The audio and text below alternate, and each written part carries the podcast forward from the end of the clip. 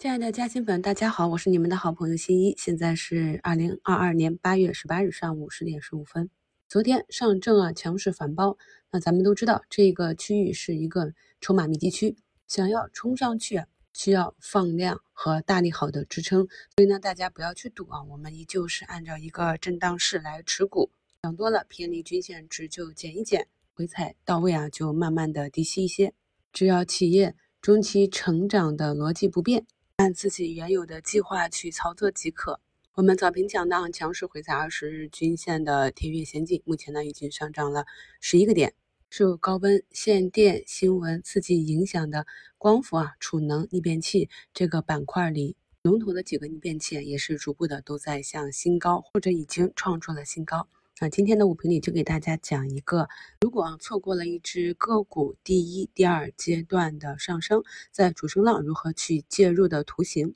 大家看一下这个图形，从布林轨道上我们可以非常轻松的回溯去找到它的起涨点，但是我是在后期才发现这只个股的，在它出现三个涨停之后啊，高开出现放量阴线。再次震荡回，大家可以看到图上 B 代表买啊，S 代表卖，T 代表做差价。我经常说啊，进入高位博弈的状况需要快进快出。所以朋友们可以看到，我第一个买点是在图形出现短期的底分型啊，缩量上涨之后回踩均线买入的。那么非常幸运的，第二天就吃到一个涨停。那么这一天的涨停呢，是有两次。漏水的就是两次开板，那么我是在第二次开板的时候选择了短期全部兑现，而在次日的一个低开啊，直接选择有差价的买入，这就是源于第一次操作已经有了比较厚的利润垫。在之后的日子里啊，尽管股价没有上涨，进行了四天的调整，但是量能是萎缩的，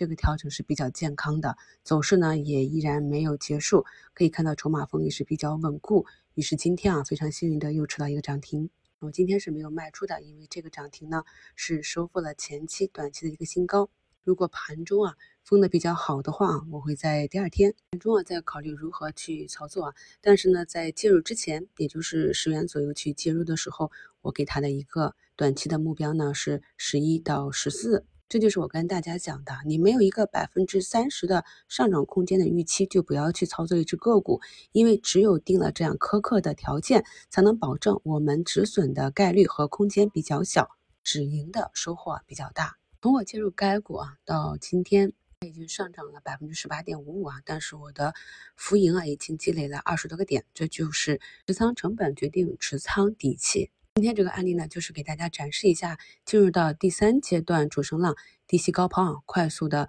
去积累持股利润垫的一个方法。我们去看一下今天上涨板块排名靠前的这几个板块内啊，上涨居前的个股，可以发现很多个股它在主升浪的时候啊，图形都是比较相似。所以我们在复盘的时候，如果是想要做短期热点板块，有一个中期新闻加持的话，就可以参考咱们今天啊五评讲的这个图形案例。今天整个上涨板块被热浪滚滚，这个新闻题材包买了，基本上也是今天资金选择的一个主线。那么对于其他板块呢，短期的一个下杀，如果你依旧看好它后期的一个成长性啊，并且整个趋势没有完结，则可以利用这种板块交替、资金轮动的时机啊，逐步的进行低吸。前期也高抛的仓位逐步的低吸回来，耐心的等待热潮退去，